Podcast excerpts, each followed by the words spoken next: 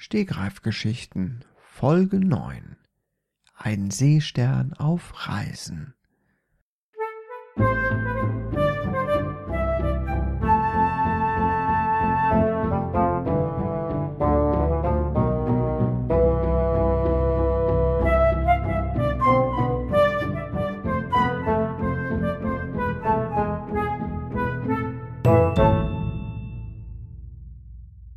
Tschüss, sagte der Seestern, als er sich entschieden hatte, endlich das Meer zu verlassen.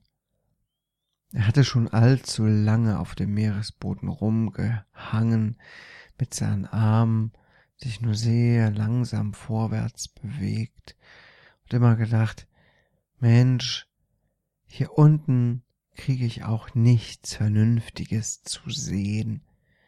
Es wird Zeit für mich, die weite Welt zu erkunden, und darum möchte ich den Meeresboden verlassen und endlich an Land gehen und mich dort auf die Reise machen, die Natur entdecken, Land und Leute kennenlernen. Ja. Der kleine Seestern war sehr motiviert, sehr motiviert. Er hatte sich einen Rucksack gepackt aus Algen, und hatte dort allerlei Zeug reingetan, das Seesterne so mit sich immer rumschleppen. Sandkörner zum Beispiel. Er wusste noch nicht genau, wofür er sie mal gebrauchen könnte, diese Sandkörner, aber er würde sicherlich schon eine Verwendung dafür finden. Und so zog und kroch der, so sich der kleine Seestern langsam, aber stetig über den Meeresboden, sagte noch einmal Tschüss, aber ihm hörte ja ohnehin niemand zu. Er hatte gar keine wirklichen Freunde, weil er immer zu viel abhing auf dem Meeresboden. Er konnte ja nirgendwo mal gerade schnell mit hinkommen. Er hatte einige Bekannte, die hefteten sich an Wale. Die waren cool, dachte der kleine Seestern, aber ich, ich bin nicht so cool. Ich bin super cool. Deswegen mache ich mich ja auch auf die Reise. Er spürte seinen kleinen Seesternherzschlag und dachte, ach, bin ich aufgeregt. Ich kann's kaum erwarten. Und so zog er los.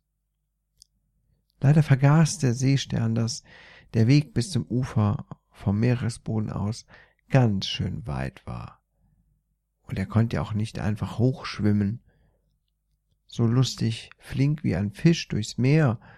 Nein, er musste sich ja mühselig durch den Sand graben und an Steinen hochklettern.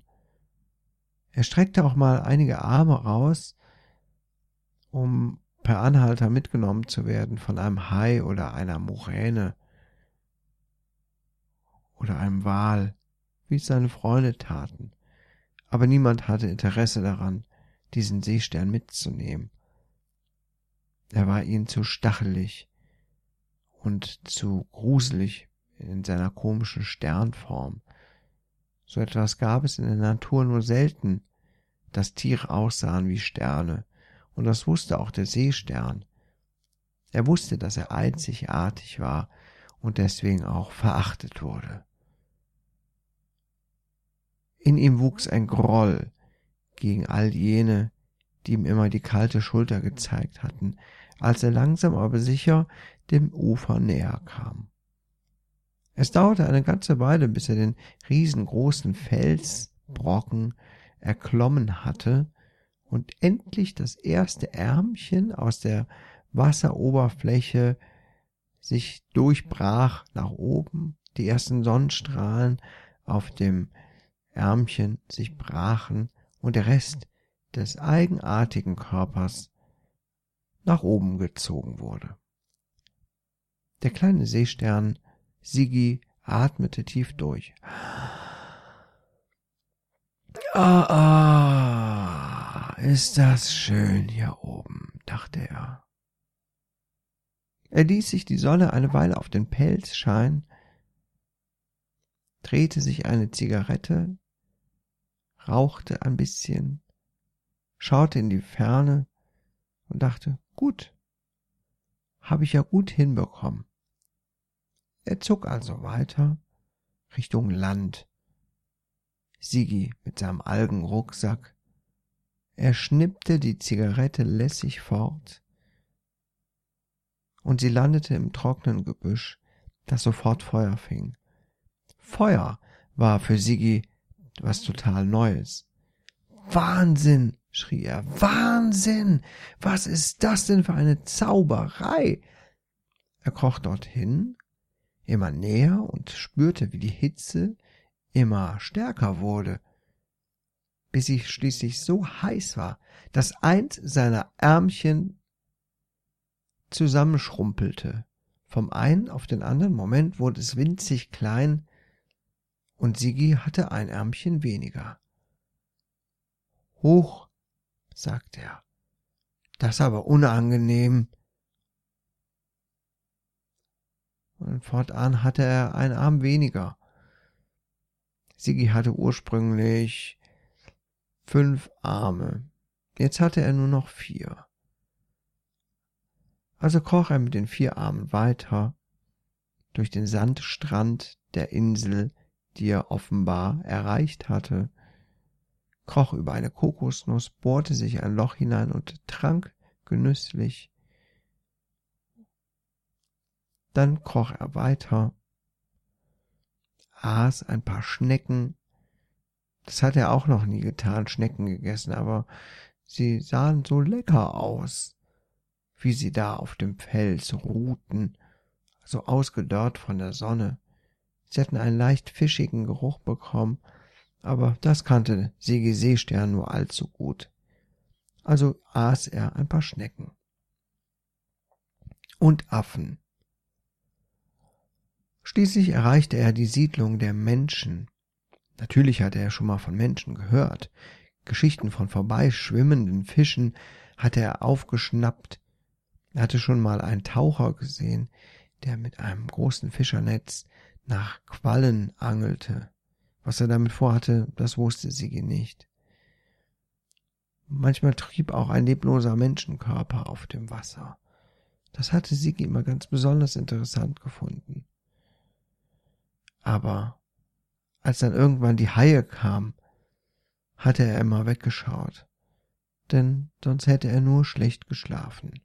Und Schlaf, das wusste Sigi, war ein hohes Gut, das man nicht vernachlässigen durfte. Das hatten ihm immer seine Eltern gesagt. Schlaf gut, Sigi. Schlaf ist sehr wichtig für dich. Überanstreng dich nicht. Treib's nicht immer so wild. Du musst ausgeruht sein, um etwas erreichen zu können. Sehr schlaue Worte von seinen Eltern, die leider auch im Schlaf überrascht wurden von einem solchen Fischer. Sie wurden nach oben gezogen und sie sah sie nie wieder. Das war gerade fünf Tage her. Sigi war noch nicht besonders alt. Und er hatte jetzt nur noch vier Arme. Und jetzt sah er da diese Menschensiedlung. Er schluckte. Er leckte sich über die Lippen, er knackste mit den Fingern, er strich sich, strich sich durchs blonde Haar und setzte die Sonnenbrille auf und sagte, gut, ich bin bereit, Menschen. Ein paar Tage später kam er endlich an. Er hatte zwischenzeitlich noch ein Beinchen verloren Armer Sigi Seestern, armer Sigi, was hast du nur getan? Ich habe mit einem Hund gekämpft, sagte Sigi, als er von einer vorbeifahrenden Möwe in ihrem Bus angesprochen wurde. Ja, so etwas kann geschehen, sagte die Möwe. Mit Hunden sollte man vorsichtig sein, vor allem als Seestern. Mhm, merke ich mir, sagte Sigi und kroch weiter. In der Menschensiedlung roch es ganz interessant nach Lebensmitteln und nach verschiedenen Getränken, und Sigi fühlte sich langsam aber sicher auch immer schwächlicher. Seine Beine hatten immer mehr Probleme damit, sich vorwärts zu bewegen. Sie knacksten bei jedem Zentimeter, den Siggi hinter sich brachte. Irgendwas ist nicht gut, meinte Siggi. Etwas muss ich ändern. Wahrscheinlich war es fehlende Flüssigkeit, aber Siggi, er wusste es einfach nicht. Er war aus dem Wasser herausgekommen, krauchelte jetzt an Land herum und trocknete langsam aus, wie Seesterne das an Land nun mal tun. Aber Siggi dachte nicht sehr weit. Er erkannte den Zusammenhang nicht. Doch glücklicherweise gab es in der Menschensiedlung ein freundliches Mädchen, Olga, die Große. Dabei war sie erst drei. Aber sie fand Sigi halb vertrocknet im Gras liegen, hob ihn auf und brachte ihn nach Hause. Sigi wurde fast schwindelig, als er so wild durch die Gegend getragen wurde und alles so wahnsinnig schnell an ihm vorbeirauschte. Olga schniefte einmal kurz, kratzte sich dann mit dem zackigen Seestern das Näschen und ging dann nach drinnen. Dann holte sie eine Schüssel aus dem Unterschrank der Küche und füllte in diese Schüssel Coca-Cola bis oben hin. Und dann warf sie Sigi hinein.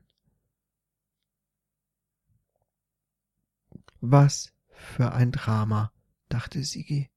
Was geschieht nur mit mir? Dieses süße, klebrige Zeug, das so gut schmeckt, und ich, ah, dachte er, ha, oh Gott, was ist los? Plötzlich zitterten alle Ärmchen, alle vier verbliebenen, nein, drei verbliebenen Ärmchen von Sigi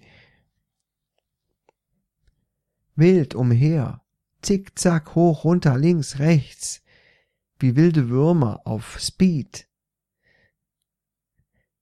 Sigi war total hin und weg, er hüpfte in der Schüssel umher und wusste gar nicht, wie ihm geschah. Er war so voller Energie, so, so lebenslustig, er hatte richtig Motivation, etwas zu ändern in dieser Welt.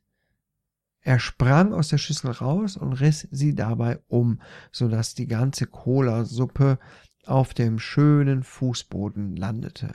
Dafür würde Olga die Große später noch furchtbaren Ärger bekommen.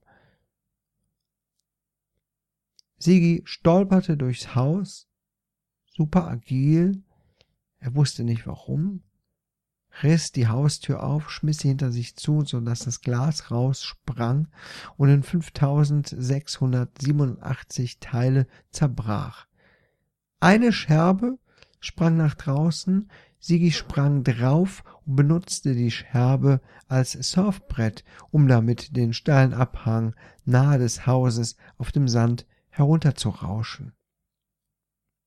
Es ist ganz interessant in der Menschensiedlung, sagte Sigi sich laut, als der Wind ihm durch die Ohren pfiff und ihm fast die Brille von der langen Hakennase geweht hätte. Aber so ganz interessant ist es dann doch nicht bei den Menschen, dachte er. Es gibt viel zu wenig Wasser für einen Seestern wie mich. Also machte er sich auf den Weg zurück zum Meer. Er hatte gesehen, was er sehen wollte. Er hatte neue Energie gewonnen und er hoffte sehr, dass diese unverständliche Motivation noch lange anhalten würde hüpfte mit einem Jauchzen zurück ins Meer, sagte Tschüss Land und ging wieder unter. Er kroch wieder zu seinem alten, gewohnten Platz zurück. Dort, gleich dort hinten, neben den Korallen, neben dem versunkenen Schatz und neben Knochen eines Tauchers. Sigi kroch dorthin deckte sich mit Algen zu, blubberte ein paar Mal und dachte, ach, war das ein schöner Tag. Ein paar schöne Tage, ich habe sämtliches Zeitgefühl verloren. Also sowas. Nein. Hätte ich doch bloß meine Armbanduhr mitgenommen. Er schloss die Äuglein, schlug die Beine übereinander, um eine bequemere Schlafposition zu haben, auch wenn er wusste, dass er irgendwann im Laufe der Nacht sich auf die Seite drehen musste, weil ihm sonst das Steißbein, das Seesternsteißbein wehtun würde. Und als er gerade so da lag und die Äugelein schloss, kam ein Netz und zog ihn nach oben. Da war doch tatsächlich ein Taucher gewesen, der ihn aus dem Wasser hob. Sigi schrie, sein wildestes Seesternschreien, aber wieder hörte ihn niemand. Und so wurde Sigi mitgenommen. Leider wurde er sehr lange transportiert an der frischen Luft unter der Sonneneinstrahlung, so dass sein Geist immer kleiner wurde und irgendwann nichts mehr übrig war, außer Sigis Hülle mit den drei Armen. Ein paar Jahre später entdeckten Freunde von Sigi, die das Meer ebenfalls verlassen hatten, Sigi unweit des Meeres in einer kleinen Fischerhütte. Er hing an der Wand mit seinen drei Armen. Jemand hatte ihm Augen draufgeklebt und er wirkte nicht glücklich.